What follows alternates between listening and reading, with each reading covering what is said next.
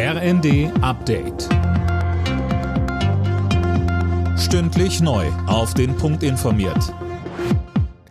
Ich bin Dirk Jostes. Guten Morgen.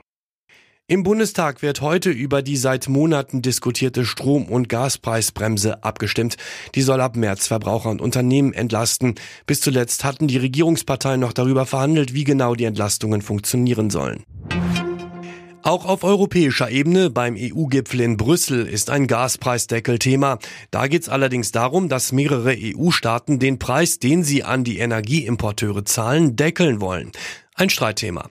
Manfred Weber, Fraktionschef der EVP-Fraktion im EU-Parlament, sagt im ZDF. Wir haben die Situation, dass auf den Weltmärkten wir Europäer deutlich mehr fürs Gas bezahlen, als beispielsweise in Asien fürs Gas bezahlt wird. Und da glaube ich, dass eine Intervention des Staates notwendig ist. Wir müssen Spekulation beenden. Und deswegen bräuchten wir dringend jetzt die Lösung auf europäischer Ebene. Unter anderem die deutsche Regierung hat da weiter Vorbehalte befürchtet, dass die Anbieter ihr Gas woanders verkaufen.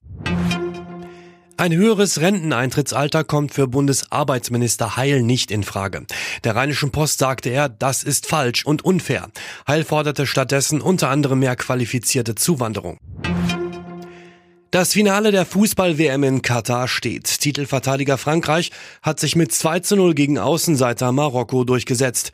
WM-Reporter Fabian Hoffmann berichtet. In einer unterhaltsamen Partie ging der Weltmeister schon nach fünf Minuten in Führung, tat sich dann aber schon schwer. Danach verpassten es die Franzosen nämlich nachzulegen und brachten ein stärker werdendes Marokko ins Spiel. Die Entscheidung dann in der 79. Minute durch den Inbegriff eines Joker-Tores. Kolomuani traf 42 Sekunden nach seiner Einwechslung. Im Finale geht es für Frankreich am Sonntag gegen Argentinien, aber auch Marokko ist nochmal im Einsatz, am Samstag im Spiel um Platz 3 gegen Kroatien.